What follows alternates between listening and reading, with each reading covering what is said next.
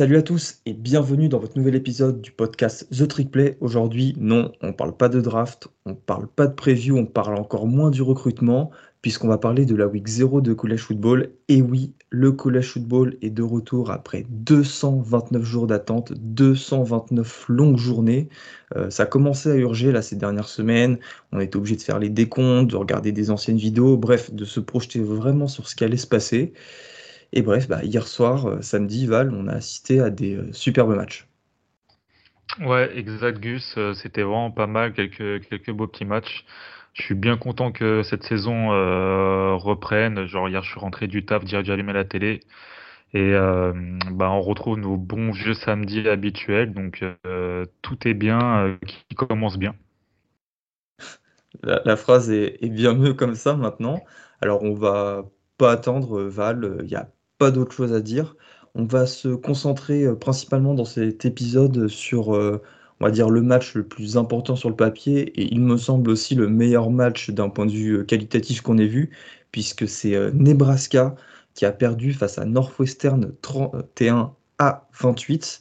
Alors, le match a eu lieu en Irlande. Pour ceux qui ne le savent pas, euh, le college football, en fait, euh, ça, fait maintenant depuis 1988 que des matchs de college football se jouent en Irlande. Donc, soit à Lonson Road, à Croke Park ou à la Viva Stadium.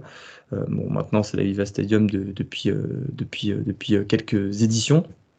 À chaque fois, ça concerne évidemment des équipes euh, qui se situent dans des villes où euh, il y a une forte population d'origine irlandaise. Je pense notamment à Boston College, Rutgers dans le New Jersey, évidemment Notre-Dame qui a joué deux fois et qui va y jouer en 2023, donc l'an prochain face à Navy, ou bien encore bah, la dernière rencontre qui était Georgia Tech face à Boston College en 2016.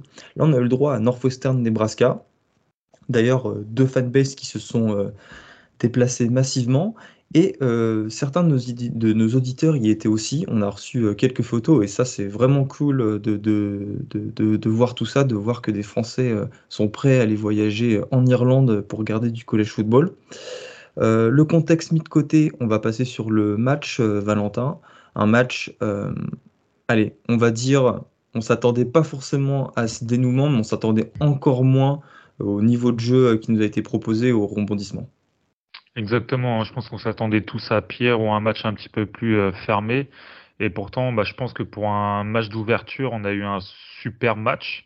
On a eu euh, des big plays, on a eu des, de belles actions en défense, on a eu des, rêves qui ont été assez corrects dans l'ensemble, malgré quelques petits euh, problèmes, hein, mais loin d'être catastrophiques comme on a pu voir sur ces dernières saisons.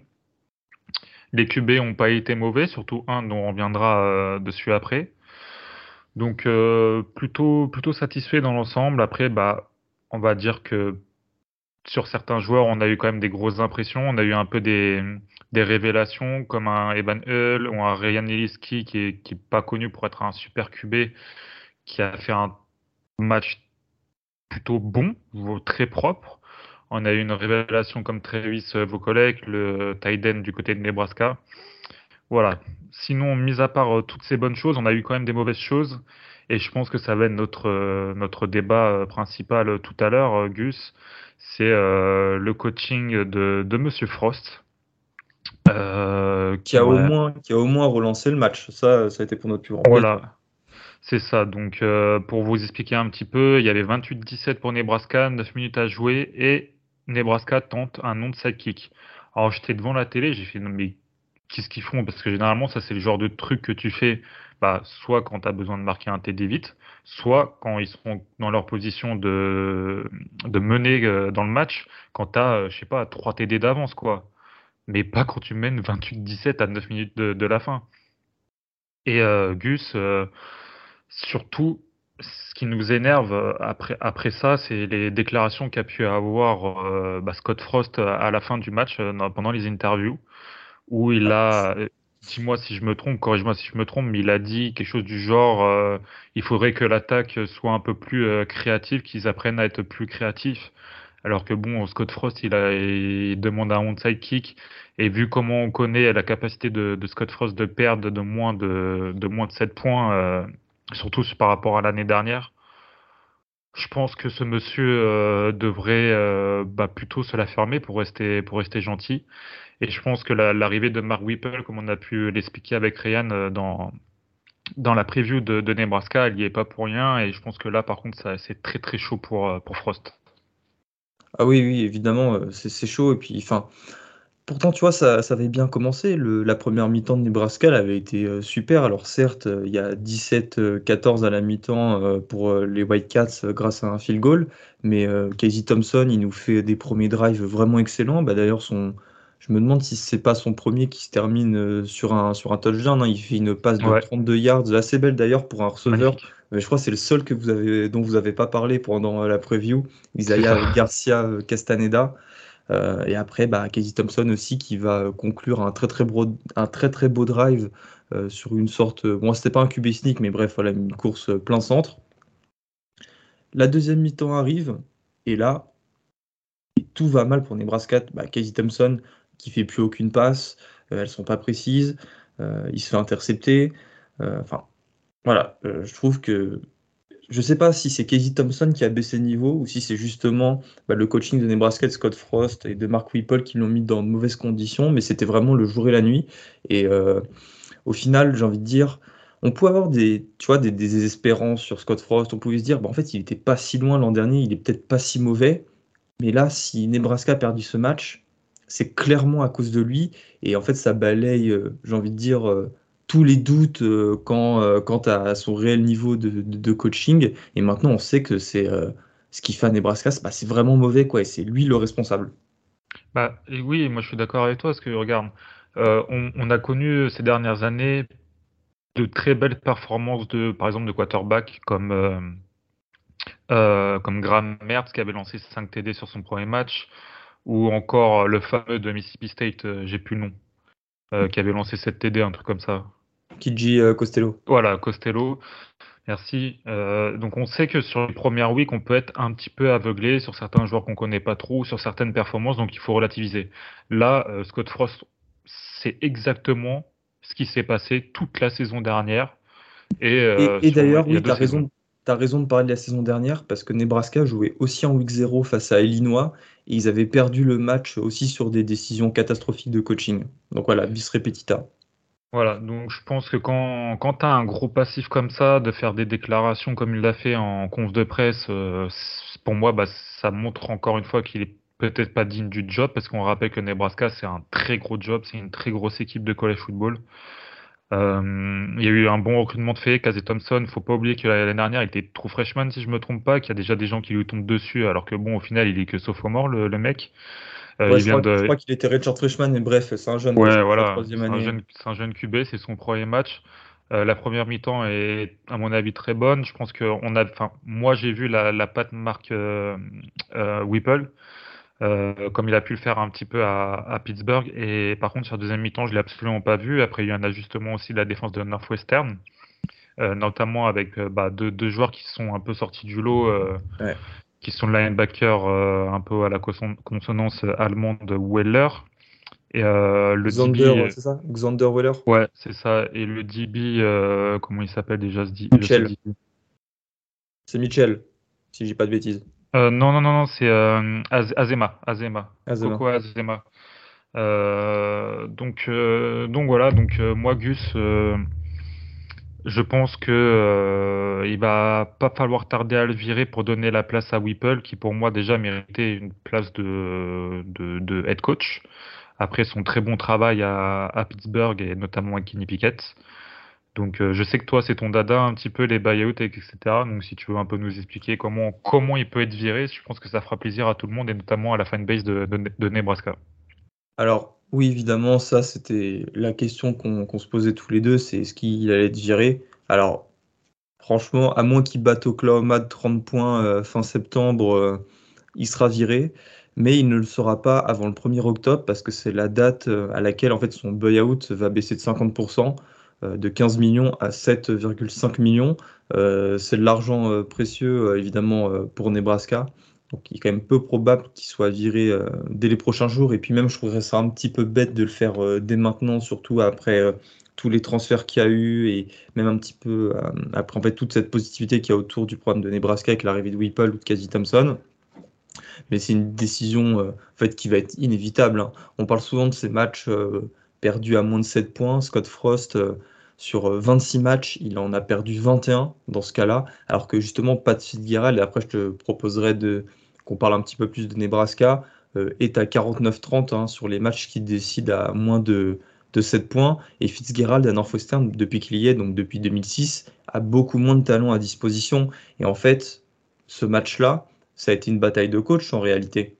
D'un côté, un coach qui, euh, bah, depuis qu'il a quitté UCF en 2018, euh, n'y arrive pas, et de l'autre, Pat Fitzgerald, qui est là depuis euh, maintenant une, grosse quinzaine, vingtaine d'années, qui lui arrive à développer ses joueurs, à avoir un, coaching cohérent et efficace, qui arrive à s'adapter à l'attaque en face. Ça a été une, un petit peu, voilà, moi je trouve Mm. La, belle révélation en fait de ce naufrage de Scott Frost, c'est que ça a permis aussi de nous montrer à quel point euh, bah, Pat Fitzgerald était un très très bon coach.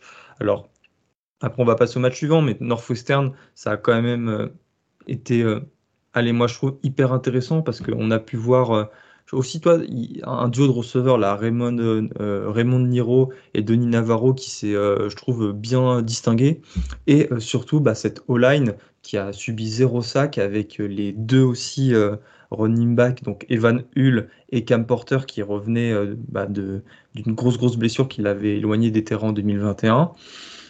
Ouais, Northwestern. Surtout avec un Skoronski, le tackle, qui a été monstrueux encore, qui a fait du sale alors que le front 7 de Nebraska est loin d'être mauvais.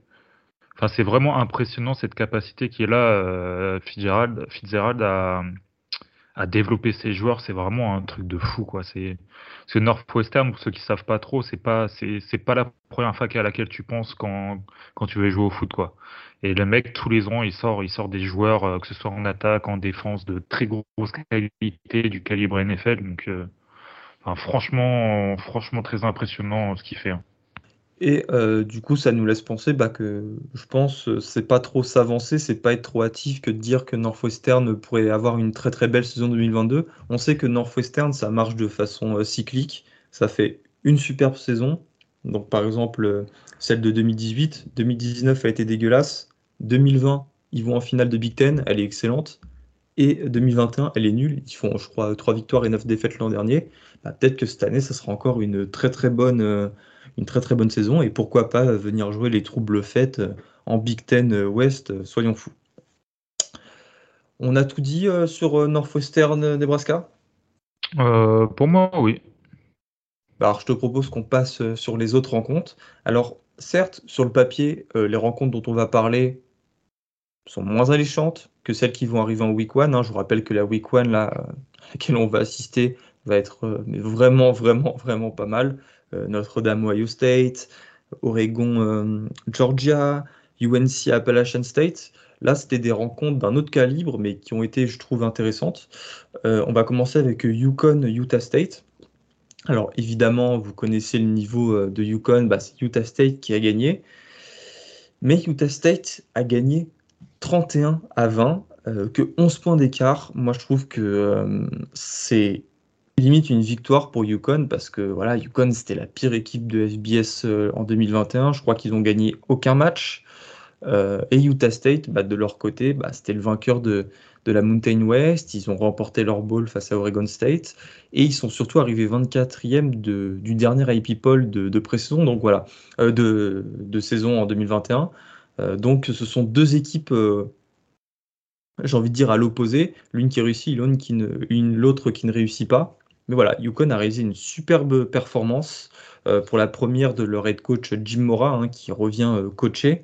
Alors Jim Mora, vous connaissez certainement si vous suivez la NFL, c'était le coach des Falcons, mais il a aussi été le coach de UCLA pendant 4 ou 5 ans, euh, jusqu'à ce qu'il se fasse virer en, en, 2017. Et bah voilà, Yukon a été bon. on a surtout relevé, en, je trouve, en moi, ce jeu des, des, running backs euh, notamment, euh, qui ont permis en fait à Zion Turner, le true freshman, euh, bah, qui, a eu, qui a eu beaucoup de mal après la blessure dès le début de la partie de Taekwon Robertson, un ancien transfert de Penn State, bah, les, les, running backs l'ont aidé à, gérer la pression. je pense à Nathan Carter hein, qui a réalisé, qui a couru pour 190 yards en 20 portées et les linebackers bah, qui ont complètement annihilé l'attaque pourtant explosive de Utah State sur le premier quart-temps Hein, parce que l'attaque de Utah State, c'est vraiment pas n'importe quoi. Logan Bonner, c'est un très très bon quarterback. Euh, l'an dernier, il en a lancé euh, entre 35 et 40, euh, si je devais donner une fourchette. Donc voilà, c'est Yukon a réalisé, je trouve, une très très bonne performance. Et je suis vraiment surpris et j'ai envie de voir de, ce que ça va donner en fait dans, les prochaines semaines. Ils rencontreront Michigan bientôt. Alors évidemment, Michigan remportera la rencontre. Mais voilà, Yukon, en fait, c'est peut-être pas si nul que ça. Non, et j'espère que ça va revenir au niveau, parce qu'on connaît le niveau de Yukon au basket. Et ça serait bon pour la fac d'avoir le programme de football qui remonte la pente. Euh, on a pu voir, hein, par exemple, l'année dernière, ils ont sorti euh, Travis Jones, euh, le defensive tackle qui est parti en NFL. Euh, avec l'arrivée de Jim Mora, des transferts comme un, comme un ancien 4 étoiles Robertson, bon, je crois qu'il s'est fait le genou ou quelque chose du genre, donc ça sent pas bon. Mais on sent qu'il y a une, une petite hype notamment grâce au coach. Donc j'espère que ça va prendre, ça, mais ça va prendre du temps du coup. Euh, donc va falloir être, euh, va falloir être patient. Mais euh, déjà on a vu de belles choses contre une équipe comme tu as dit de Utah State qui a été très bonne l'année dernière et qui est une équipe très stable et voilà très compétitive. Donc c'est plutôt de bon augure dans une idée de, de faire remonter le programme à un niveau un peu plus correct et un peu plus correct. Hein, c'est pas être forcément ball eligible, mais c'est pas sortir des saisons à zéro victoire. En parlant euh, d'équipes hein, qui euh, d'équipes en fait sur lesquelles il y a pas mal de hype. North Carolina est une équipe euh, sur laquelle il y a pas mal de hype, n'est-ce pas Val? Ouais, exactement. une équipe très jeune hein, qui, qui est en train de, bah, de, de faire l'après Samuel. Alors pour ce match euh, contre Florida euh, AM, euh, ouais c'est Florida AM, ouais, FAMU, et, bah, il manquait il manquait une vingtaine de joueurs pour l'équipe de FAMU. Donc une, FAMU, c'est une équipe de, de, de FCS. C'est une des très bonnes équipes de FCS, mais voilà, si tu leur enlèves une vingtaine de joueurs, ça devient quand même un petit peu compliqué pour eux. Seulement 50 joueurs étaient dispo. les Rattlers, ils avaient que 7 all-line pour jouer. Il leur manquait leurs meilleurs joueurs. Il leur manquait un de leurs top linebackers. Donc voilà, c'était euh, très, très compliqué. C'est pour mettre un peu en, contexte le match. Par rapport à UNC, comme je te disais, bah, pour moi, c'est une attaque qui est très jeune, mais surtout, c'est une attaque qui est très jeune. Euh, il y a quasiment que des freshmen ou des sophomores qui jouent. Il me semble de mémoire, tu que le tight euh, Morales qui est senior. donc voilà, on part vraiment sur une reconstruction derrière Drake May, qui, sort une grosse prestation à 294 yards et 5 TD, euh, que j'ai trouvé très à l'aise techniquement sur le terrain, mais qui a montré aussi un bon athlétisme parce qu'il fait 6-4 de mémoire. Euh, il a sorti une cinquantaine de yards à la course, dont une vraiment une très belle. Voilà, il y a, plein de choses à travailler euh, pour, pour mais vraiment ça part sur de très bonnes bases et vraiment on va parler du, du point de vue technique sur quarterback. J'ai trouvé ça ultra propre et c'est rare que je trouve des, quarterbacks très propres et surtout quand ils sont euh, redshirt freshman. Donc je suis vraiment assez hypé pour cette euh, équipe de UNC euh, pour, pour les années futures. Mais aussi, il n'y a, pas, a pas que May hein, qui, a fait le show, qui a fait le show pendant le match. Il y a le, le freshman running back Hampton qui a sorti un, un, très gros match à plus de 100 yards. C'est un gros bébé, hein. il passe pas inaperçu, il, fait 6 pieds de haut, comme le dirait Ryan, il fait 220 pounds. Donc il a fait vraiment mal au front seven de, de FAMU, tout comme la O-line des Tar euh, qui a été vraiment très bonne et qui a permis bah, à tous les running backs de tourner à 10 yards de moyenne par course. Donc voilà, après à noter bah, aussi hein, pour euh, les mordus un peu de la draft, etc. et ceux qui connaissent un petit peu ce joueur, euh, Josh Downs a été le meilleur receiver de l'équipe avec deux TD. Il a été euh, plutôt, plutôt bon dans le slot. Donc voilà, moi j'ai rien de plus à rajouter si tu veux parler d'autre chose sur ce match, Auguste. Bah, évidemment, sur Josh Downs, l'attaque de North Carolina, bah, comme tu as dit, qui est jeune, aura besoin que ce duo Drake May-Josh Downs marche ce même impératif euh, s'ils veulent euh, gagner, euh, gagner des, des, matchs cette année. Moi, j'ai quand même quelques petits doutes, quelques petits doutes pardon, sur, sur la défense, parce que quand même, North Carolina a encaissé 335 yards et trois 3 touchdowns, hein, dont deux à la passe lancés par Jérémy Moussa, qui est un ancien quarterback de Vanderbilt, et évidemment un autre à la course. Voilà, je me dis, euh, quand tu perds face à une équipe euh, où il manque 20, plus de 20 joueurs, c'est un petit peu compliqué, quoi. maintenant, UNC, ça n'a jamais été réputé pour une grosse défense, encore moins depuis que McBrown est, est arrivé. Je me fais un petit peu de soucis, surtout que bah, la semaine prochaine, ils affronteront euh, Appalachian State. Appalachian State qui est une équipe euh, qui a un gros gros jeu à la course et qui a un très très bon quarterback hein, qui va beaucoup lancer, euh, Chase Bryce. C'est une équipe très très complète au niveau offensif. Donc c'est le genre de match qui va peut-être finir à 50-50. Et bon, certes, ça nous assure du spectacle, mais je pense pas que ce soit quelque chose de forcément appréciable pour UNC. Et ah oui, j'ai noté cette anecdote euh, qui est pas mal. C'est la première fois que McBrown bat une équipe de Tallahassee, hein, parce que Florida A&M se trouve à Tallahassee, là où se trouve aussi Florida State. Sauf que McBrown a jamais gagné face à Florida State. Il est à 0 euh, victoire et 8 défaites. Et euh, Florida State a évidemment la fac dont il est aussi un alumni. Donc voilà, c'était la, la petite statistique marrante. Juste si je peux revenir, Gus, sur le point de la défense, vite fait. Euh, c'est juste pour dire que généralement les défenses en college football elles mettent 2-3 deux, trois weeks à se mettre en place. Euh, on a pu le voir, bah, par exemple, moi je suis placé pour le dire avec Ole Miss où ça a vraiment mis 3-4 weeks avant de se mettre en place. Faut pas oublier qu'ils ont perdu beaucoup de joueurs sur les deux dernières saisons en défense et leurs meilleurs joueurs, mais qui n'étaient pas non plus des, des super cracks. Et puis, euh, à noter aussi que Tony Grimes, le cornerback euh, ancien 5 étoiles, meilleur prospect de, lycée, il s'est fait une commo en tout début du match. Il n'est pas revenu dans le match, donc à voir pour, pour la semaine prochaine si s'il va pouvoir euh, jouer, s'il va être validé pour jouer contre Appalachian State, mais ça sera aussi bah, assez important parce qu'il forme quand même un bon duo avec euh, Storm Ducks. Donc voilà, il va falloir peut-être être un peu patient et on pourra faire le point sur la défense des, Tar bah, dans 2-3 semaines. Très bien, très bien. On va faire, euh, allez, là je pense c'est quand même quelques milliers de kilomètres pour euh, aller à Honolulu, à Hawaï, où euh, les Rainbow Warriors se sont fait exploser par Vanderbilt 63 à 10, ce qui constitue évidemment une magnifique victoire pour les Commodores.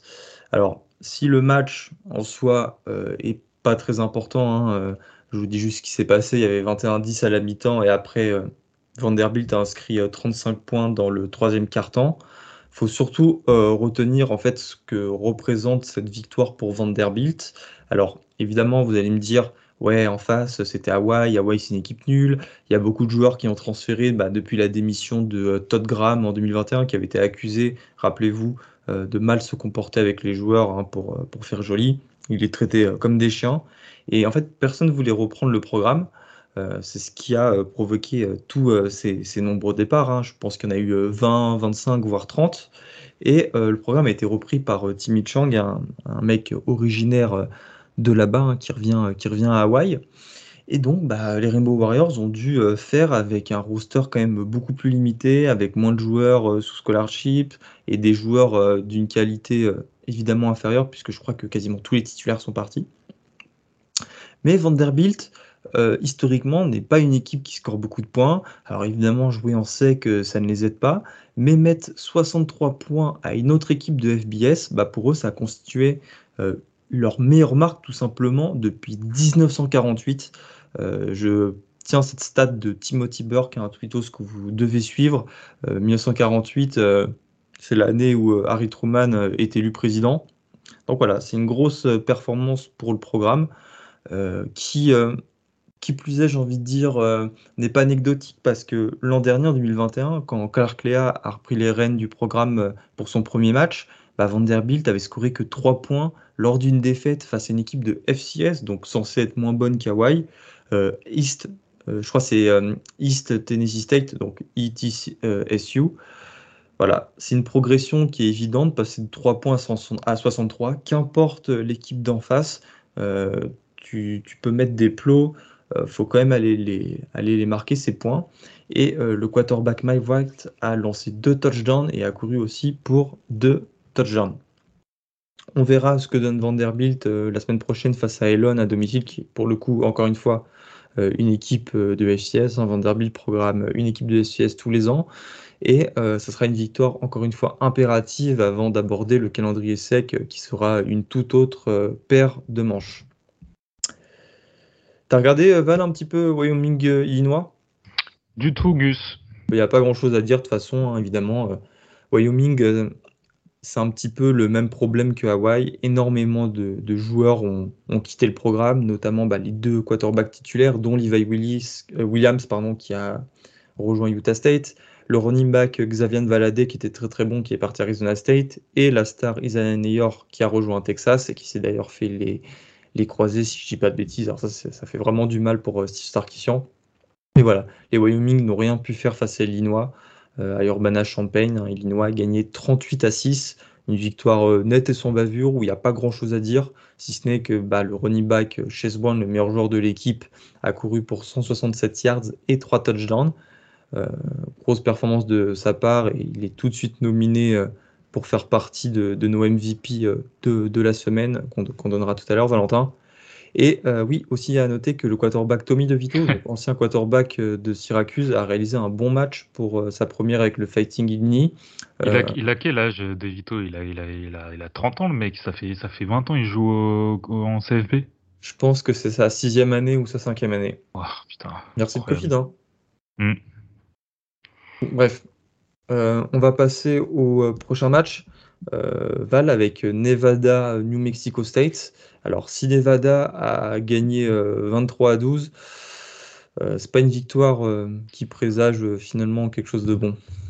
Bah écoute, déjà, je pense que je regrette d'avoir mis, ce match ce matin en me levant, parce que l'année dernière, c'était un réel plaisir de mettre Nevada à 6 h du matin quand je rentrais du boulot. Mais là, c'était un match vraiment ennuyeux au possible, deux attaques aériennes complètement absentes. Nevada qui a essayé deux QB. Donc, ce qui est un peu marrant, c'est qu'il y en avait un à 6-6 et l'autre à 6-9, donc ce qui est quand même assez rare. Euh, New Mexico State, bah eux, ils ont vécu un véritable cauchemar en début de match avec Pavia qui se fait intercepter trois fois, qui est même pas loin d'une quatrième avant que les arbitres reviennent dessus, alors qu'il y avait bien l'interception. Avant qu'il se fasse remplacer bah, par Frex, qui a été un, lui un petit, un petit peu plus constant. Donc franchement, c'était c'était vraiment pas ouf. Euh, la, euh, la, seule euh, vraie bonne performance de ce match, c'est le defensive tackle Dom Peterson de Nevada, avec qui Ryan on aime beaucoup. On nous avait on avait fait même la vous en avez même parlé pendant avant la draft, je crois, parce qu'il avait pas, il pas encore désengagé de, de la draft donc euh, qui est bah, qui est l'un des trois joueurs à suivre de cette équipe avec Aaron Frost le tackle et Claiborne le safety, mais qui tous les deux ont subi une grosse blessure il y a quelques semaines. Donc euh, Dom Peterson, il sort une belle fiche de deux plaquages, un tackle for loss et un fumble recouvert.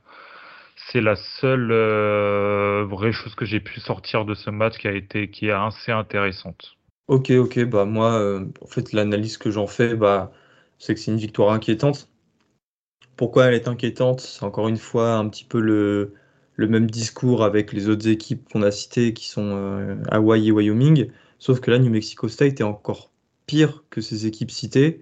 Euh, ce qui veut dire qu'en fait, quand tu gagnes que de 11 points d'écart, bah, ça veut dire qu'en Mountain West, tu vas subir euh, pendant toute la saison.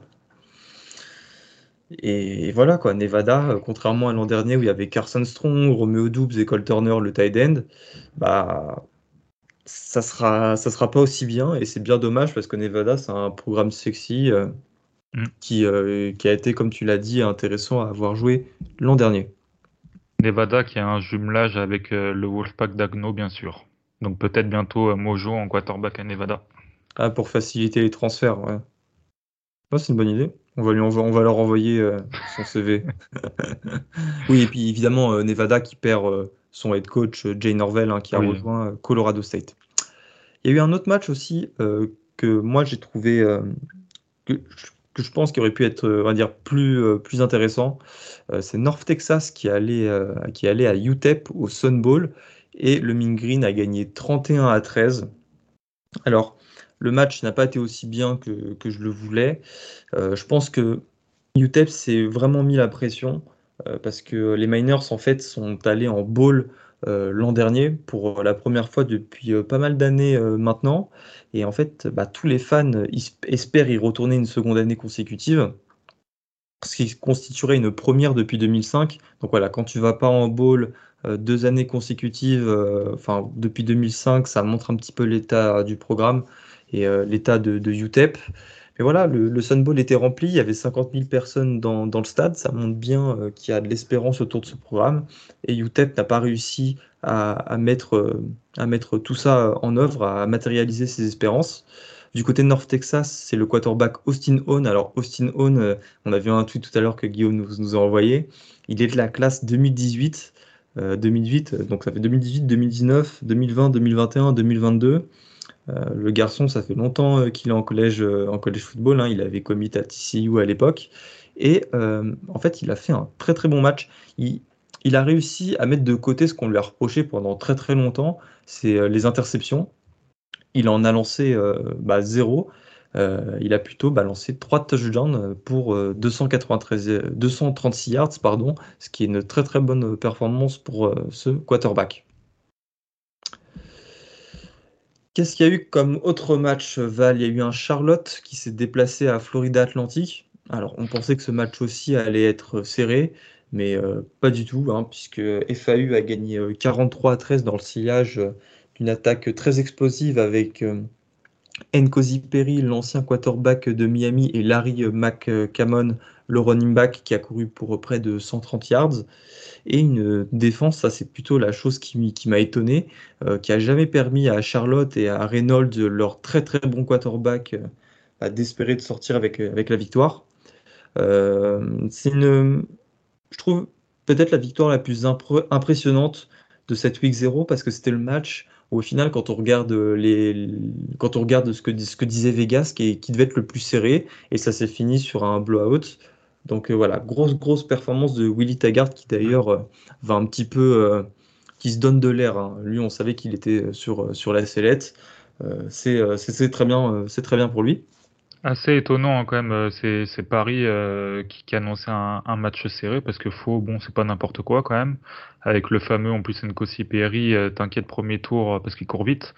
Mais pour moi, c'était euh, pas un blowout, parce qu'on sait jamais, c'est le premier match de, l'année, mais pour moi, c'était un match assez facile pour, euh, pour Faux, quoi. Bah, comme tu dis, Val, encore une fois, va falloir voir ce que donnent les 11 prochains matchs. Euh, évidemment, il ne faut pas avoir de conclusion trop hâtive, mais c'est un bon début pour Florida Atlantique, et normalement, ça devrait se confirmer, à moins qu'il lâche vraiment prise, ce qui n'est pas impossible avec ce coach, attention. Hein. Il nous a déjà habitués euh, à des saisons euh, très très bizarres. En autre match, euh, mais bon, allez, là on va passer aux deux prochains matchs, où on va dire ça, on, va aborder ça pendant peut-être une ou deux minutes. C'est Florida State qui accueillait Duquesne, une équipe aussi de, SCS. Évidemment, les Seminoles ont gagné assez largement 47 à 7 qui est une victoire logique, mais jusqu'à ce qu'on se souvienne que les Seminoles euh, avaient perdu l'an dernier face à une autre FCS, mais certes qui était bien meilleure que Duquesne, Jacksonville State.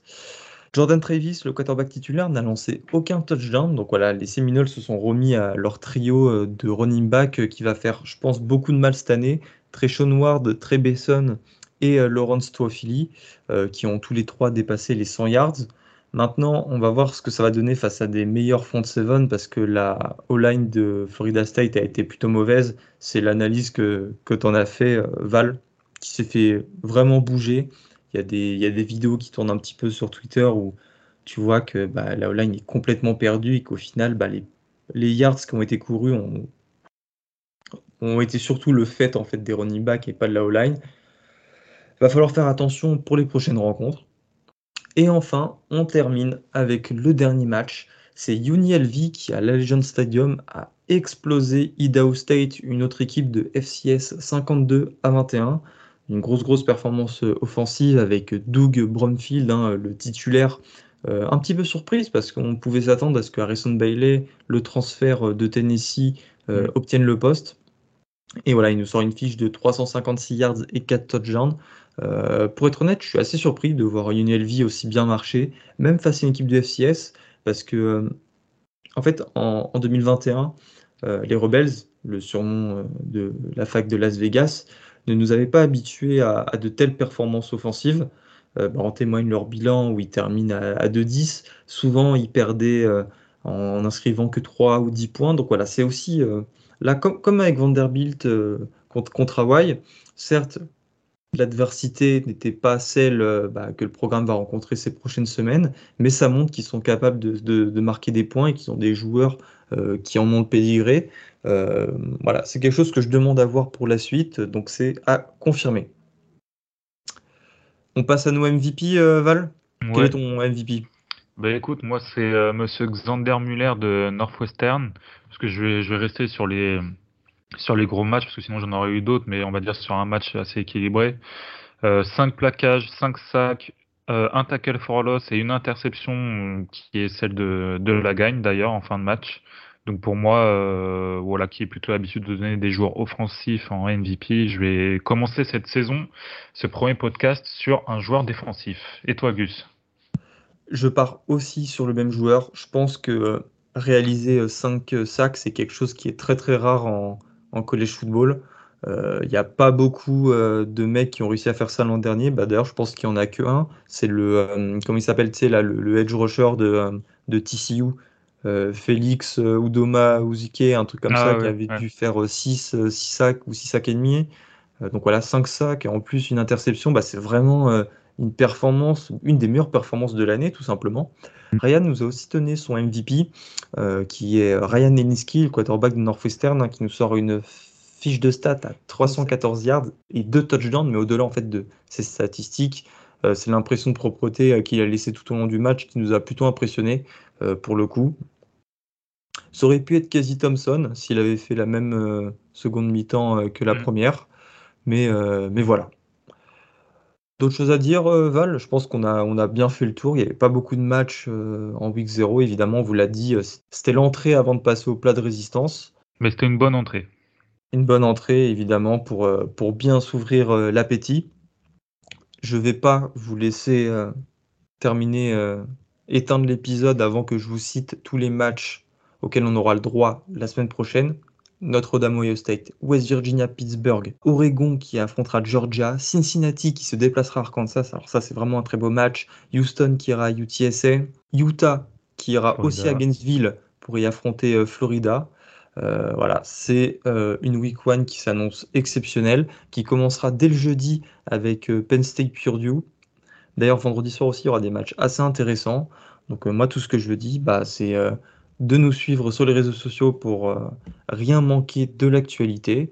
Et euh, sur ce, euh, je vous dis à tous à la prochaine et salut Val, merci d'avoir été là. Salut, salut tout le monde, à la semaine prochaine.